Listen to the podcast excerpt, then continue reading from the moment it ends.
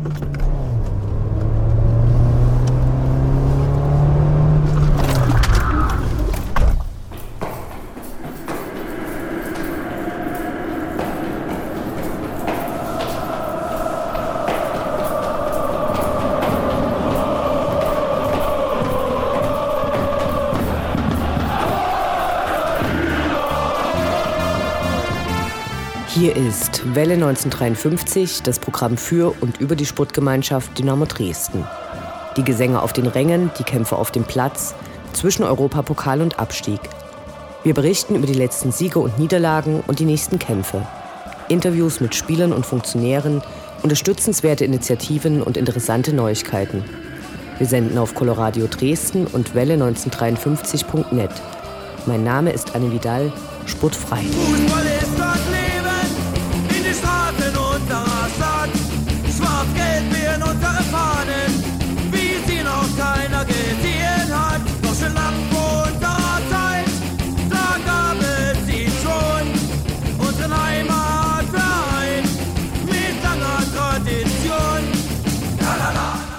Im letzten Ligapflichtspiel in Wiesbaden ein Unentschieden, im Sachsenpokal nur knapp gegen den VfB Auerbach in der Verlängerung gewonnen. Und die nächsten Spiele werden nicht unbedingt einfacher. Nach 19 Jahren wird es Zeit, endlich wieder in Aue zu gewinnen und ein richtiges Spitzenspiel gegen Münster steht an. Die jährliche Mitgliederversammlung der SGD hat stattgefunden und auch sonst war einiges los. All dies jetzt in der 30. Ausgabe von Welle 1953, präsentiert von Maria Goniak und Anne Vidal, sportfrei.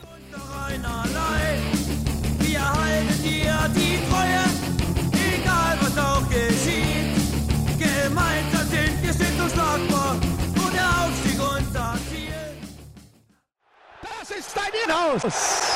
Kontermöglichkeit. Schnetzler, Schnetzler alleine. Schnetzler muss das Tor machen. Schnetzler, Tor, Tor,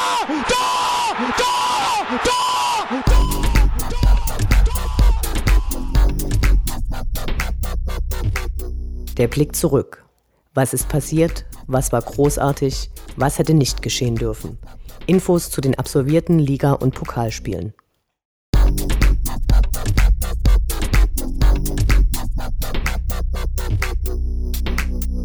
16. Spieltag, 6. November, Freitag 19 Uhr, SVW in Wiesbaden gegen die SGD. Mal wieder ein Freitagabendspiel, was für viele heimische Dynamo-Fans Urlaub, Schule schwänzen oder gar Fernbleiben bedeutete, aber in der Gesamtmenge nicht weiter auffiel, reisten doch viele Fans mit Wohnsitz in den alten Bundesländern an. Derweil waren die Heimplätze des Wiesbadener Clubs äußerst dürftig besetzt. Ein großes Banner, Kooperation ablehnen, war aufgehangen worden. Unklar blieb dabei, ob die Fans aus Protesten gegen die geplante Fusion mit dem Oberligisten SV Wiesbaden der Partie fernblieben, wie sie es bei einem Spiel gegen Kiel angedroht hatten, oder ob der Verein, der bis 2007 als SVW in Taunusstein firmiert hatte und dann nach Wiesbaden umgezogen war, um für die Stadtbevölkerung attraktiver zu sein, ganz einfach uninteressant ist. Ziel der Fusion ist laut Präsident von Wien Wiesbaden die erste Bundesliga. Warum denn nicht gleich Champions League? Zu Hause haben sie in dieser Saison noch nicht verloren. Das dürfte dann aber auch der einzige Wert sein, bei dem sie Dynamo übertrumpfen. Ansonsten hat der Club eine Besonderheit.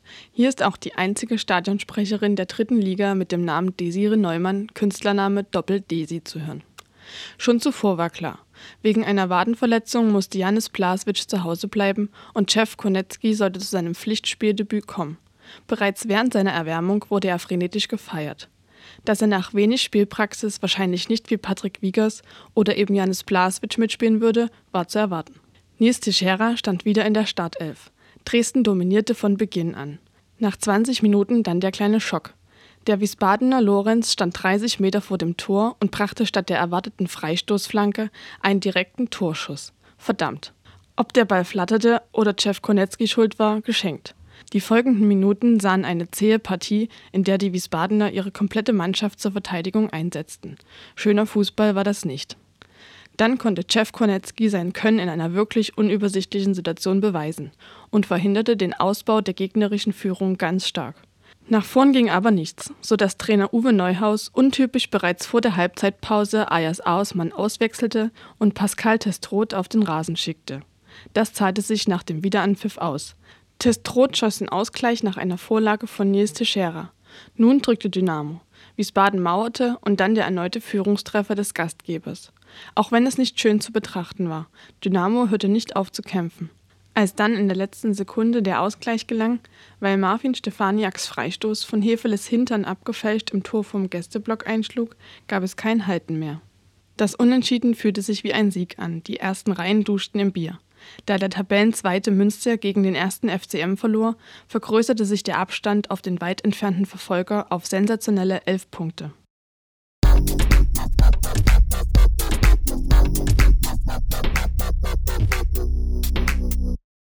15. November, Sonntag 16 Uhr, Sachsen-Pokal-Viertelfinale, VfB Auerbach gegen die SGD. Beim Gedanken an diese Partie wird einem immer noch kalt. In der Provinz hatte es den ganzen Tag geregnet, das Drumherum hatte Auerbach geschickt vorbereitet. Nicht nur im warmen Vereinshaus wurden Getränke und Speisen angeboten, sondern auch an mehreren Häuschen, die ums Spielfeld herum aufgebaut worden waren. Lange Schlangen bildeten sich so kaum, die Preise waren allerdings gepfeffert. Je größer die zu erwartende Fanszene, desto größer die Preistreiberei. Pfui. Für eine bessere Sicht waren Tribünen aufgebaut worden, überdacht war es natürlich nur für die Heimfans. Leicht irritierend die schwarz-gelben Gewände der Auerbacher, weil es ein bisschen so aussah, als ob zwei Dresdner Mannschaften aufgelaufen waren. Man kann aber auch niemandem vorwerfen, seinen Vorbildern nachzueifern. Der Auerbacher Torwart trug auch die Nummer 13. Vor dem Einlaufen der Mannschaften bildeten Cheerleader zwei Reihen. Der Sinn dieser Übung erschloss sich keinem der Zuschauer. Das Spiel markierte die zweite und vielleicht letzte Chance für Jeff Konetzki, bei einem Pflichtspiel der ersten Mannschaft im Tod zu stehen. Marco Hartmann lief statt Giuliano Modica als Innenverteidiger auf, Pascal Testroth und Jimmy Müller standen in der Startelf, während Marvin Stefaniak und Ayas Aosmann zunächst draußen blieben. Zu Beginn der Partie gab es hinter dem kleinen UD-Banner auf der Gegengeraden ein bisschen Pyro und auch ein paar Wechselgesänge. Die Unterstützung wurde später auf das bloße Ausharren beschränkt. Das soll nicht die Leistung des Supports schmälern, denn bei diesem Wetter ein derartiges Spiel anzuschauen, ist eine Leistung. Der klatschnasse tiefe Rasen verhinderte alles, was das Dresdner Spiel sonst so ansehnlich macht, und es dauerte eine Weile, bis die Goldfüße darauf verzichteten, ihre Gegner mit spielerischem Können beherrschen zu wollen. Die Auerbacher zeigten derweil anerkennenswerte Laufleistungen, während ihre Fans, so wurde von Zuschauern der Fernsehübertragung berichtet, sich in ihren Kommentaren eher auf Gossenniveau bewegten. In der ersten Halbzeit erzielte jede Mannschaft ein Abseitstor. In der Halbzeitpause wurden die Ansetzungen des Wernesgrüne Pokal-Halbfinales verkündet. Während die Freunde aus Zwickau gegen Kamenz ausgelost wurden, würde der Gewinner der Schlammschlacht gegen den Schacht antreten müssen. Die zweite Halbzeit sah die Dresdner zwar stärker, aber als kein Tor fiel, begannen alle Dynamo-Fans zu bangen, ob es wirklich in die Verlängerung gehen müsste. Es musste. Und dann, wieder kurz vor Schluss, als sich fast alle mit dem drohenden Elfmeterschießen abgefunden hatten, gelang Jimmy Müller nach Vorlage, von wem auch sonst, dem mittlerweile eingewechselten Marvin Stefaniak der Siegtreffer. Kurz danach rettete Jeff Konetzki noch ganz stark das Ergebnis. Er war auch der Einzige, der sich den Fans stellte und seine Runde lief, während die übrigen Spieler wie auch die Zuschauer nur eines wollten: nach Hause. So ist nun der Schacht dran und Dynamo blieb die Schmach erspart, die Cottbus im Brandenburg-Viertelfinale erhielt. In einem ähnlichen Spiel hatte der unterklassische Gegner Luckenwalde die Überraschung geschafft. Nach dem Spiel vergriff sich Michael Hefele ein bisschen im Ton, der die nicht überragende Leistung auf die Rasenbedingungen schob etwas schwach und unnötig, nachdem vor nicht allzu langer Zeit die Dynamo-Fans über Klopps Klagen über den schlechten Dresdner Rasen gelacht hatten, zumal Michael Hefele nach den 120 Minuten im Gegensatz zu seinen Mitspielern kaum mit Schlamm bedeckt war.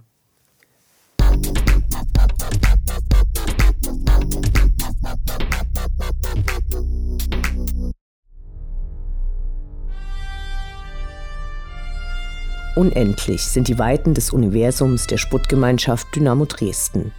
Alles rund um die SGD.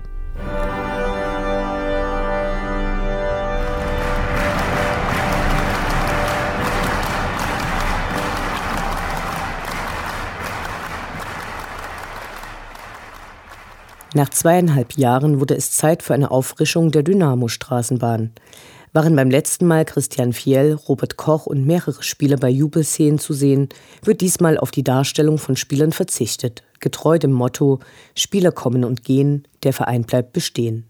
Die Straßenbahn ist wieder im prägnanten Schwarz-Gelb unterwegs. Neben dem mehrfach angebrachten Logo strahlen unter anderem der Schriftzug SG Dynamo Dresden, die Domain, der Hashtag SGD 1953 sowie der nicht bei allen geliebte Vereinsclaim im Herzen vereint im Dynamo-Gelb.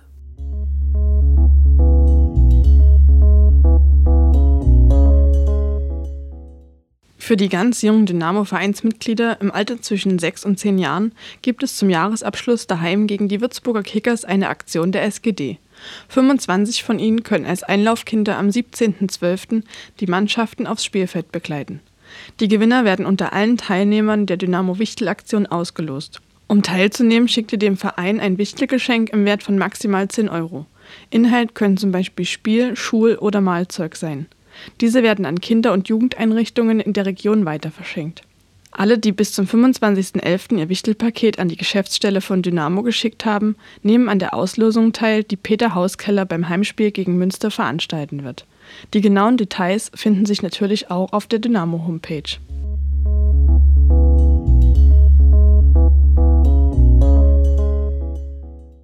Die derzeitigen Enthüllungen zum Zustandekommen des Sommermärchens und den Korruptionsvorwürfen gegen den DFB nahmen Ultras Dynamo zum Anlass, um auf die Absurdität der Rechtsprechung im Fußball hinzuweisen.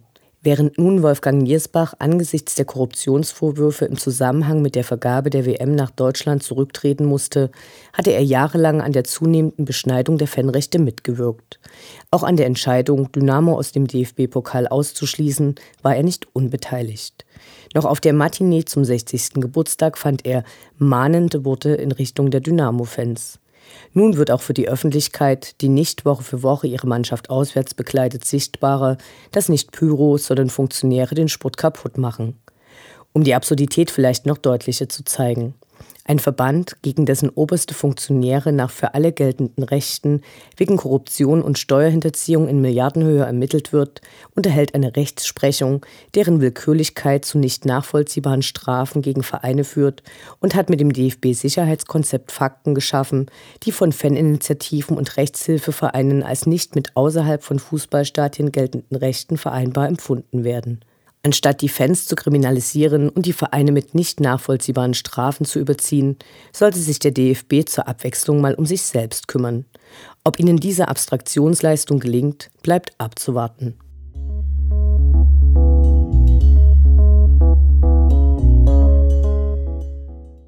Nun wurde auch bekannt gegeben, wie ein Teil der Winterpause für die erste Mannschaft gestaltet wird. Vom 8. bis zum 17. Januar geht es ins Wintertrainingslager in die andalusische Ortschaft Benahavis in der Nähe von Mabea.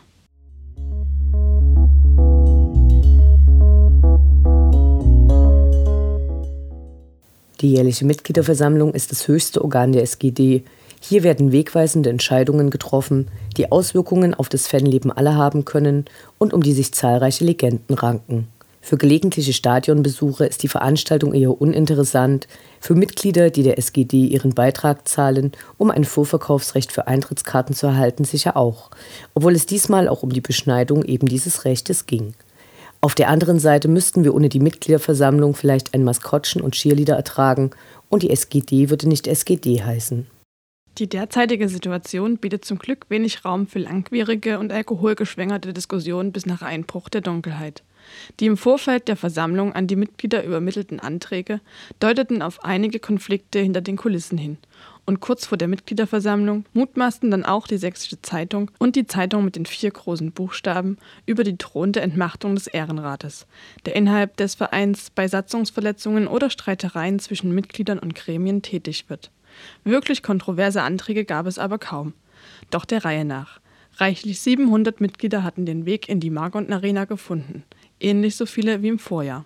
Zunächst begrüßte Präsident Andreas Ritter zur außerordentlichen Mitgliederversammlung, deren einziges Thema die Rückführung der Merchandising-Rechte in den Verein war. Damit diese Anteile zurückgekauft werden können, musste die MV dem Erwerb von Geschäftsanteilen zustimmen. Dies ist eine längerfristige Angelegenheit. Die ersten 25 Prozent werden im Juli 2016, die letzten 24,9 Prozent 2020 erworben werden. Dieser Antrag fand, wenig überraschend, den überwiegenden Zuspruch der anwesenden Mitglieder. Damit konnte dann die ordentliche Mitgliederversammlung beginnen. Zunächst gab es von Ralf Minge und Robert Schäfer mit Unterstützung des Rechnungsprüfers ausführliche Berichte zum vergangenen Jahr und zur derzeitigen Lage. Offensichtlich wurde, dass die Pläne für das neue Trainingsgelände fortgeschrittener sind, als dies nach bisherigen Berichten vermutet werden konnte. Die Rechnungsprüfer hatten ohne Einschränkung dem Jahresabschluss zugestimmt. Sehr gut. Dessen Zahlen waren ebenfalls exzellent. Der Überschuss betrug 3,4 Millionen. Erstmals kann wieder ein Eigenkapital ausgewiesen werden und zwar in Höhe von 2 Millionen. Ralf Minge überzeugte auch persönlich mit seinem launigen Stil. Beide bedankten sich ausführlich und herzlich bei den Mitgliedern und den Mitarbeitern. Robert Schäfer sprach detailreich über die Pläne zum Rückkauf der Fernsehrechte und wie eine erneute Sonderumlage hierfür eingesetzt werden könnte. Abhängig von der Liga, in der Dynamo in den nächsten beiden Jahren spielt, würde Herr Kölmel anteilig noch Fernseheinnahmen erhalten, bevor diese komplett an uns gehen.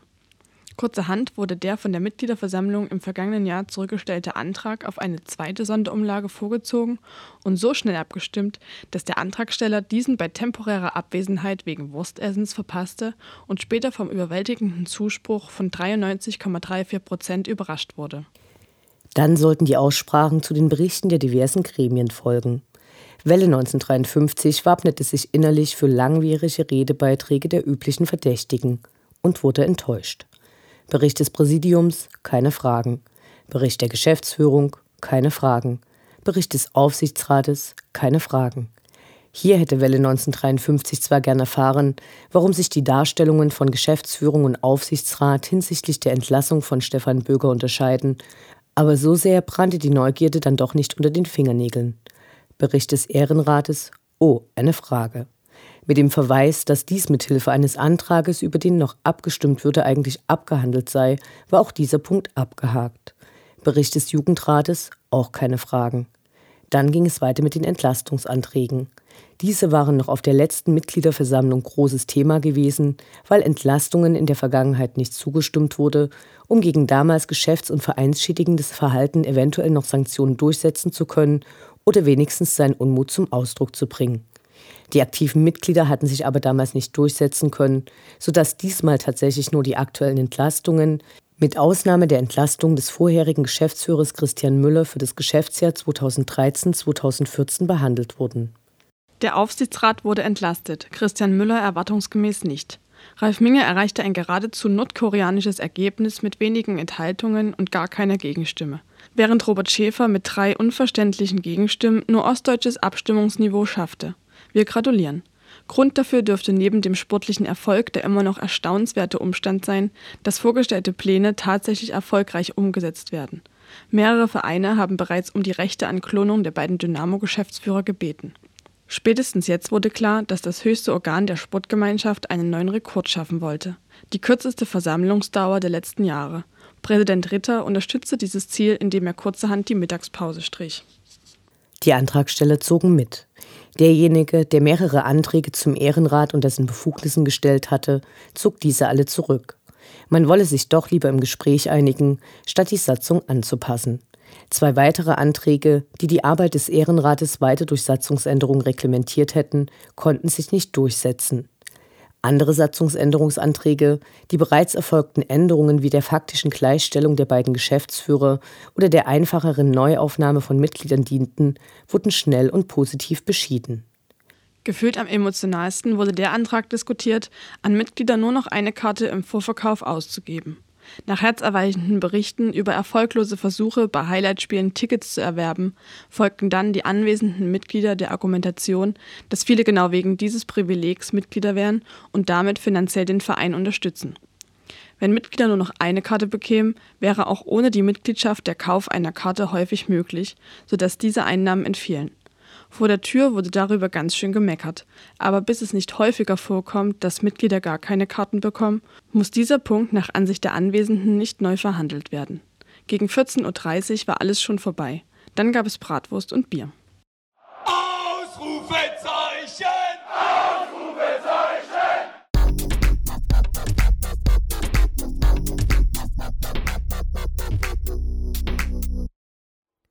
Der Blick nach vorn. Die nächsten Spiele, die nächsten Termine. Hoffnung und Zuversicht. Niederlage oder Ufter.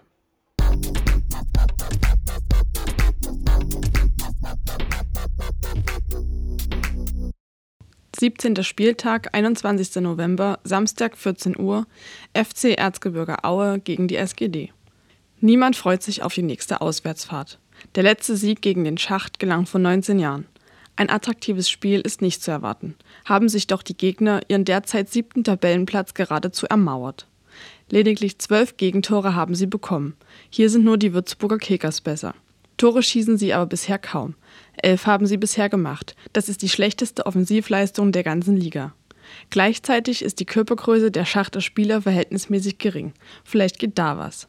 Die unattraktive Spielweise von Aue ist leider zu oft erfolgreich.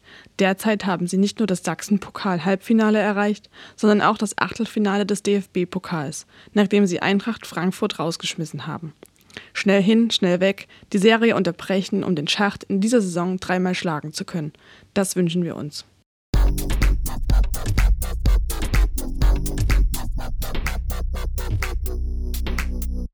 18. Spieltag, 28. November, Samstag 14 Uhr, SGD gegen SC Preußen Münster. Nun tatsächlich wieder ein Spitzenspiel. Hier trifft der Spitzenreiter und Herbstmeister auf den Tabellenzweiten. Zuletzt hat Preußen Münster jedoch eine deftige 0 zu 3 Klatsche gegen den ersten FCM hinnehmen müssen. In der letzten Saison gewann Dynamo souverän in der Hinrunde. Das Rückspiel in Münster markierte einen Tiefpunkt der letzten Saison. Gute Gelegenheit also, Münster eine Hake zu zeigen. Auf geht's!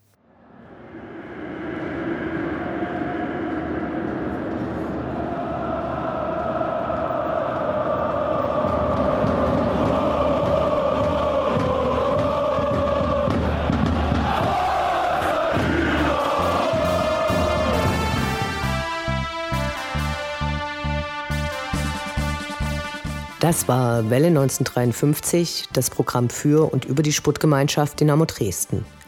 Die neue Sendung über die SGD, uns, die Fans und alle Neuch- und Widrigkeiten auf dem Weg zum Europapokal gibt es in zwei Wochen bei Coloradio und zum Nachhören im Internet auf welle1953.net als Podcast, den ihr selbstverständlich abonnieren könnt, um keine Sendung zu verpassen. Mein Name ist Anne Vidal. Auf Wiederhören. Bis zum nächsten Mal.